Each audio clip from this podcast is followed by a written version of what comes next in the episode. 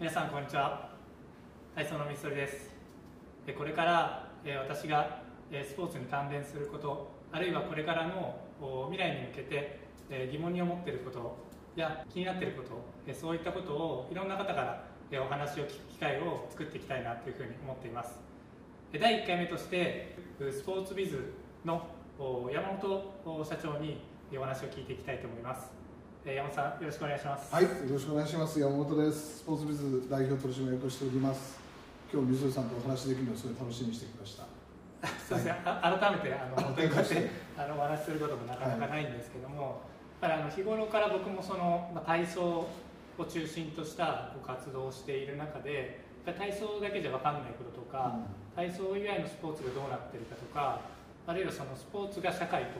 こうどう関わっていくべきなのかみたいなことをすごくこう疑問に感じたりとか気になることがあのあったりするんですよね。特に今すごくこう変革期というか、はい、まあ、コロナの影響でスポーツの在り方が変わってるっていう中で本当に今すごく現場が大変だと思うんですよね、まあ、そんな中でこう山本さんがどういうふうに今取り組まれているとかあるいはそのアスリートだったりとか、元アスリートがどんな状況にあるのかっていうのをざっくばらんに教えていただければと思うんですけどいかがですか、はい。あのまあ、今スポーツビズっていう会社が今25年、うん、そして今所属のアスリートで約60人、うん、で種目でいうと23種目。あの本当にこう多岐にわたった、ね、こうスポーツ現役のスポーツとあとまあ引退してからのゆずるさんのような指導者の方だとか、あとは、えーまあ、スポーツキャスターメディアを通じて、まあ、スポーツを伝えるような仕事をしている方々の、うん、まあ、サポートをさせていただいてるんですけど、うん、本当に三者三様あのこのコロナ禍の中でいろんなこう大変な境遇に置かれてるなっていうのがあの、うん、感じているところですね。でやっぱり現役選手に関してはその国際大会あるいは国内大会が今なくなっている状態で、えー、まあ6月からこう多少練習だとか動き始めましたけど、うん、えー、3月後半から4以降2か月半以上、まあ、自分の家に閉じこもって、まあ、トレーニングしたりとかっていうのが、まあ、現実でしたね、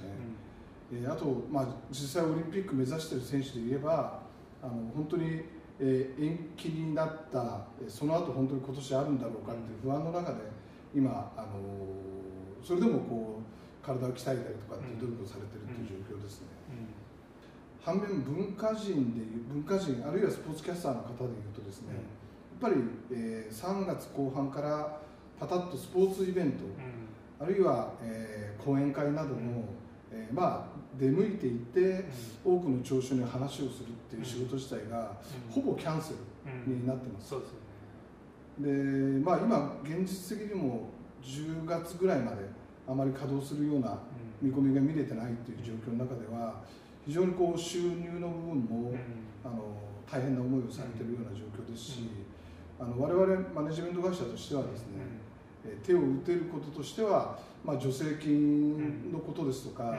持続化継続金ですとか、まあ、個人あるいはその企業人としての,、あのまあ、国からの補助をどういうふうにもらうかとか、そういうところにもあの情報を提供して、あのサービスを行っているような状況です、ねはい、あの僕もあのあのオンラインオンライン化に伴うそのなんか設備の,、あの投資だったりとか、そういうこともあの山本さんから教えてもらったりも、はい、してましたけど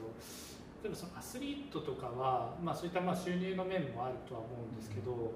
例えばそういうこう、まあ、競技力を少しでもこう、まあ、維持したりとかあるいは向上させるっていう側面ではやっぱりなかなか難しいところもあるんですかね？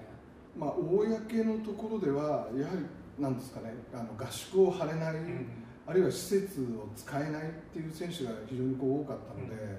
まあ本当に基礎体力とか、うん、そこをもう自分で鍛えるぐらいしか現実的にはできなかった2か月かなと。でこれが世界の中でこう不公平があるんであれば、まあ、それはちょっと他の方法っていうのを考えなきゃいけないんですけど多分世界中が同じような境遇だったので、明けてからの用意ドンっていうところが勝負になってくるっていうふうにみんな理解してるんじゃないかなと思いますけどね。でも最近はあの、まあ、体操でも少しずつこう活動が始まっていて、はい、今月からあのナショナル選手の強化合宿もやる予定ではあるんですけども、まあ、あの同じような形で他の競技もかなり動き始めてはいますか？そうですね。あのナショナルトレセンが6月の、えー、1週ぐらいからこう動けるということで、うん、我々がこうサポートしているトップ選手たちは徐々に NTC に戻っていって練習してますのでただやはりこう時間の制限とか、うん、そうですね、その室内に入れる人数の制限とかがもう気持ち昔から比べるとはるかにこう制約された世界になってるということで、うん、あの窮屈な思いをしているみたいですね。まあ、そうですよね、まあ、それはでも本当に、まあ、世界的にもそうだから、まあ、ある意味その状態からこう、まあ、だからあのなんだろう落ち込むんじゃなくてやっぱりこうそれを受け入れてどうやっていくかみたいな感じになるんですかね。なんか僕がそのなんだろう自分の経験としてはなんか大学生の時に体育館が火事になって全焼したってことがあったんですけど、はい、それからあのいろんなところにこうあの練習に行ったりとか、うん、時間の制約とかすごくあった中で、うん、なんかすごくそこのこう1本っていうかその1時間2時間っていうのをすごくこう大事にできるようになったっていう結構プラス面もあったんですよね。うん、なんかその辺をこう選手もある意味練習のこうありがたさだったりとか限られた時間っていうところは個人的には結構大切にしてもらいたいなというかなんか気づくきっかけにもなったんじゃないかなというふうには思ってるんですね、一方でその文化人ってなった時にこうどんなこうアプローチで先ほどそのイベントが全くこう今できない状態って話だったんですけど、はい、どんな形でこうスポーツを普及をさせたりとかあるいはそのご自身の活動をこうされたりとか、ご支援していらっしゃるんですか？今我々もこう手がけているのがそのデジタルでの選手たちの発信ということで、まあ、YouTube あるいは Facebook インスタ、うん、Twitter などを使いながらその、まあ、文化人アスリート文化人が考えるあの思いとかっていうのをそれを、うん、そのメディアを通じて今発信してますね、うん、うちの中では、まあ、スポーツビズチャンネルっていう番組を作ったりとか、うん、えー、それ以外にもこうイエールっていうその部活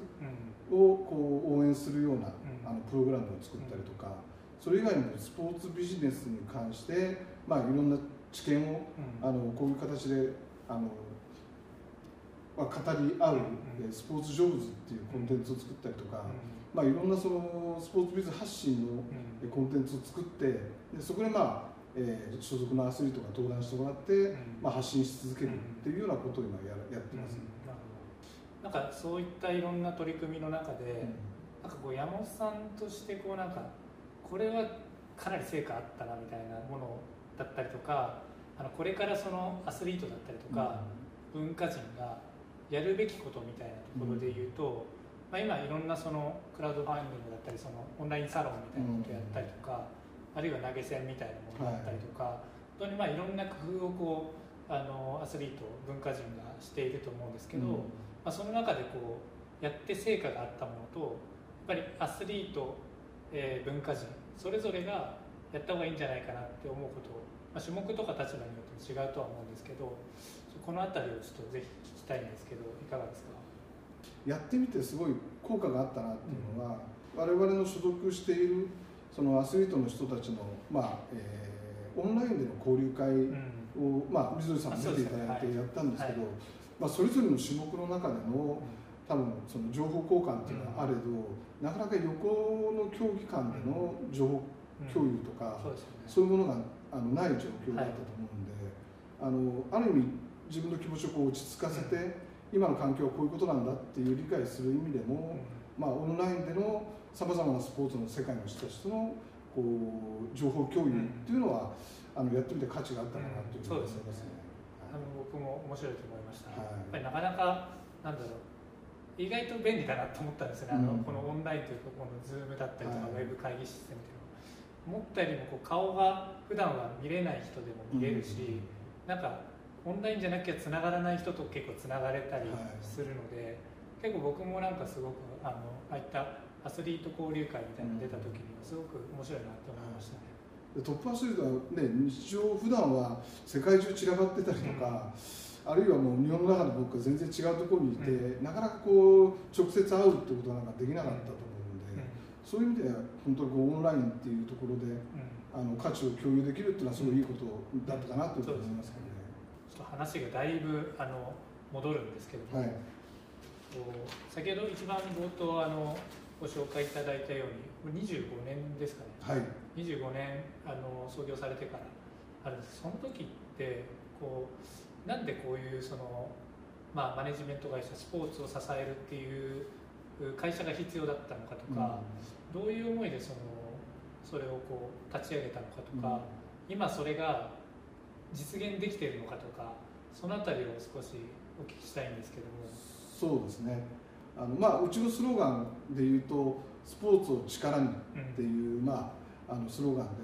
で,、でまあ、その先にどんな意味があるかっていうと世の中を、え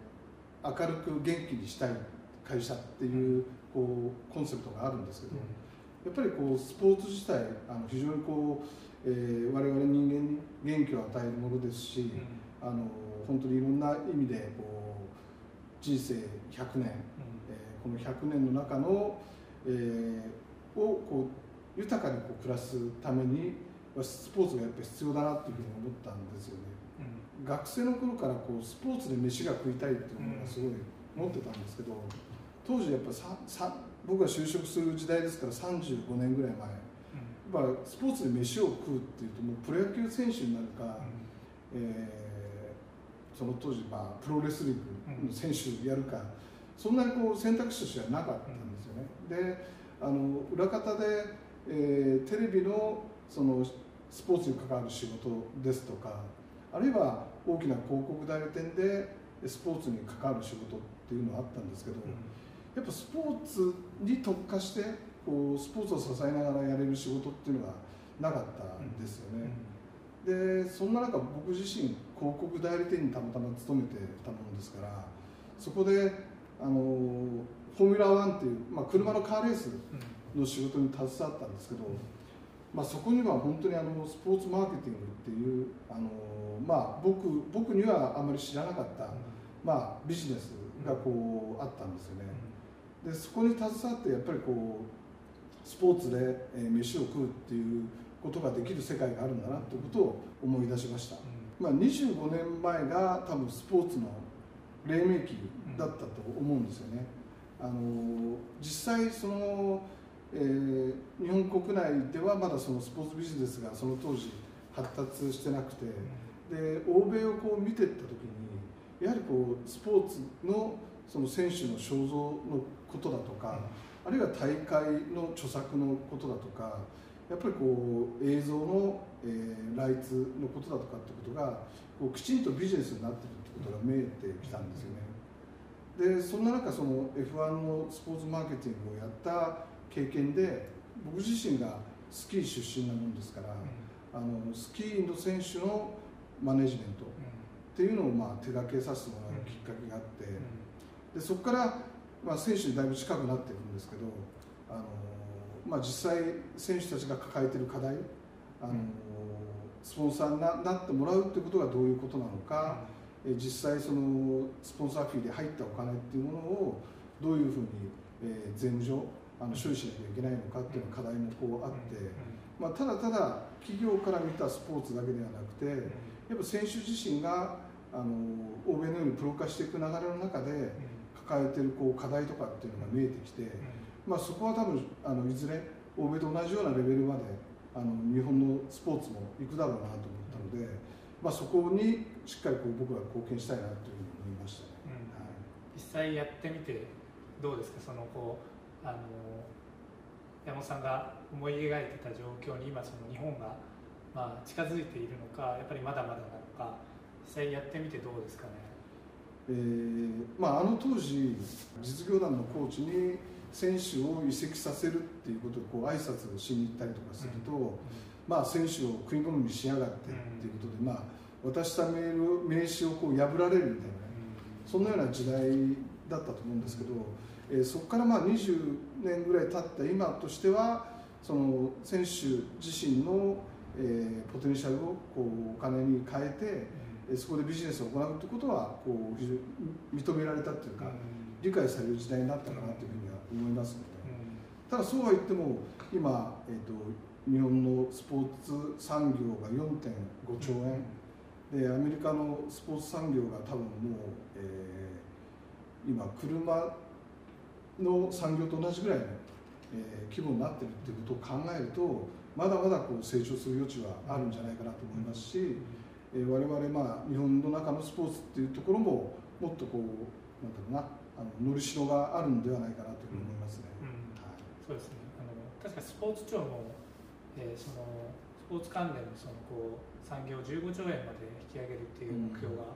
あったと思うんですけども、そこにこう、まあ、少しずつ今向かってあの価値観もこう変わってきてるっていう中で、よりそれをこう後押しするための、まあ、戦略というか山本さんがこう仕掛けたいことみたいなのって何かありますかね、うん、まああのスポーツ庁自体は、えー、スタジアムアリーナですとかあとは大学スポーツの、まあ、ビジネス化ですとか、うん、えー、まあ、地域の活性化にこうスポーツを活用するってことを、まあ、一つこうスローガンに挙げてやってますけど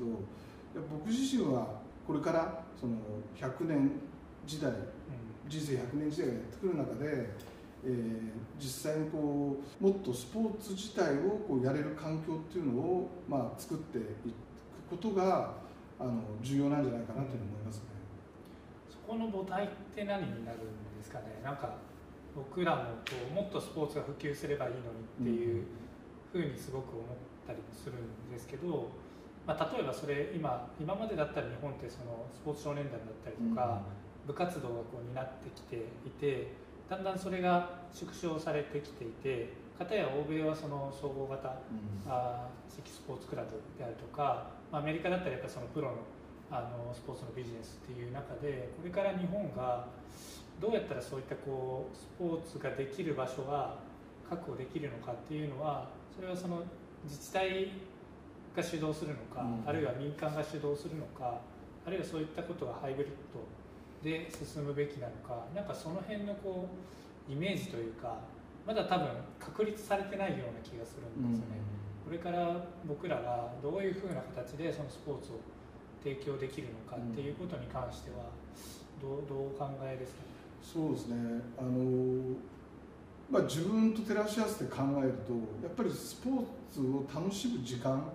がまあそれぞれにないっていうのが一番大きな要因なのかなと思っているそういう意味でこの今回のコロナの中で、まあ、テレワークやら在宅勤務だとかっていうものが、まあ、働くっていう中でこう推進されて個人個人に自由な時間が出てできてくると思うんですよね。でその延長線上に、まあ、民間がこう取り組むスポーツをやる環境とか、まあ、行政が仕掛けてくるスポーツの環境っていうのは定着していくんじゃないかなっていうふうに、まあ、結果ハイブリッドだと思うんですけど、そういうやっぱ時間がすごい重要なんじゃないかなと思いますよね。僕らも結構そのオンラインのレッスンとかを試してこうやったりもしてるんですけど、まあ、それこそなんだろうこう、まあ、オンラインヨガとかも結構その流行ってるっていうふうに聞いたんですけども、そういうこうなんだろうある意味行かなくてもできるようななんかこうコンテンツの提供みたいなことによって結果的にそのやる人が増えるみたいな、うん、まあ、スポーツ実施率のこともあのスポーツ庁も目標を掲げたりしているじゃないですか、なんかそのそういったこうテレワークというかその在宅で、えー、できることという意味に関してはある意味その箱を持たなくてもできるスポーツの形っていうのは期待されてるのか、うん、あるいはそこにもし期待されているのであれば何かこう仕掛けようとしていることって何かあったりしますか、まあ、そのオンラインがまあ広がってあの各自の自由な時間ができるっていうのはさっき言いましたけど、うん、多分オンライン自体はあくまでもきっかけでしかないだろうなと思っていて、やっぱ本質的なスポーツの楽しみっていうのは、やっぱその人とつながったりとかあの、まあ、触れ合ったりとか、えー、まあ勝ち負けにかんなんですか自分の気持ち側から動いたりとかっていうところにつながっていくと思うので、あの純粋にはそのきっかけが増えて、まあ、スポーツやる人たちが増えるっていう流れになるんじゃないかなと思いますよね。まあ、あくまでやっぱりまあ、これオンラインで、まあ、スポーツいろんななんか筋トレの動画とか出てますけど、まあ、そういうのでこうちょっときっかけを作った上でやっぱりこう足を運んでもらいたいっていうところはありますかね、そういう意味では結構あの僕もあの学生をスポーツに興味ある学生を、はい、あの関わってたりするんですけどやっぱりそういう学生もそのなんだろうある意味コロナコロナの影響で、うん、えー、いろんなそのこうプロの方とかトップアスリートがこう情報を発信してくれたことがすごくありがたいっていう話をこうしていたんですね。だからそういうこう、まあ、そのスポーツを知ってもらうとかそのスポーツに取り組むきっかけとしてはやっぱりそのトップアスリートがそういう情報発信するってすごく重要なんだなっていうのはあのそういったこう学生の反応を見てたりしてもすごく感じるんですけど、結構あれあれですかね、えーと、そういうきっかけ作りとして、えーまあ、これからもそのアスリートにはそういったことをこう続けてもらいたいっていう感覚ってありますか？極論なんですけど、うん、何かした方がいいのかえーと、せずに集中した方がいいのかみたいなところって結構その僕僕らの年代以上ぐらいだと、うん、結構こう戸惑う時があるんです例えば僕も、あの試合がまさに始まる時に選手がそのこうなんか今から行くぜ写真撮るみたいなことがあったりして、うん、結構そのなんだろうこうカルチャーショックっていうかジェネレーションギャップを感じたりもするんですけど、でもなんかそれって今今は当たり前なのかなみたいなそのこう、うん、なんだろう一回衝撃を受けるんですけどでも受け入れる受け入れなきゃみたいなところの自分もいてでもこれはさすがに違うかなってものもあったりもちろんするんですけどもなんかその辺でその、まあ、今はそのコロナの影響でみんな活動ができない。でやっぱり社会を励ましたいで、うん、えーと、そういったこう情報発信ってしたんですけどこれからのアスリートは別にそこまでしなくてもいいようなのか、うん。あるいはこれだけは絶対続けた方がそのアスリートだったりスポーツの価値として非常に重要だみたいに考えてる、もしこれっていうものがあるのかなっていう、なんか我々はその情報を発信すべきかどうかみたいな観点でいうとどどうなんだろうなっていうふうにあのすごく気になってるんですけど、いかがですか？あの純粋にその僕らスポーツを応援してる人間からすると、うん。多分そのパフォーマンスを見て感動し、うん、やっぱそのパフォーマンスを生んだ背景にどんなその努力があって、うん、どんなその気持ちの葛藤があってその結果が生まれたのかっていうものは、まあ、あの知りたいですし、うん、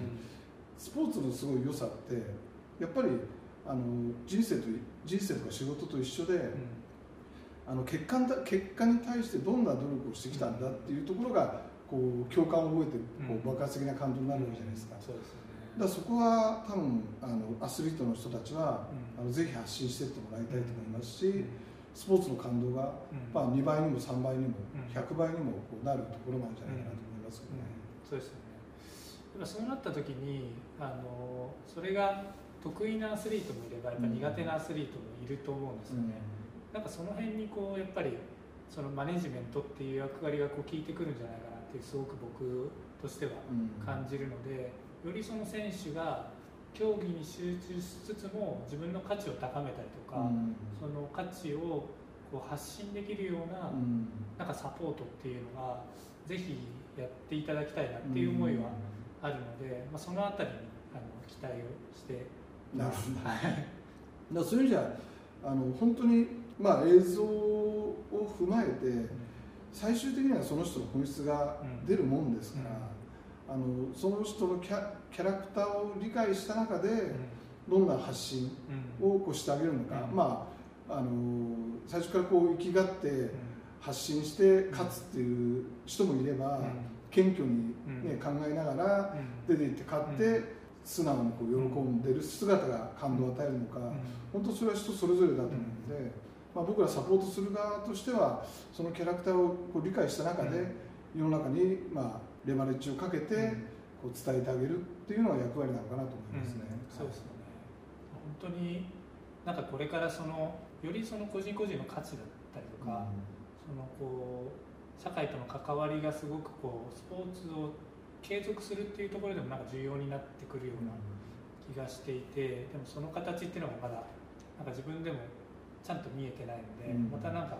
継続的になんかそういうお話聞けたらすごく面白いなっていうふうにあのすごく思ってます。うん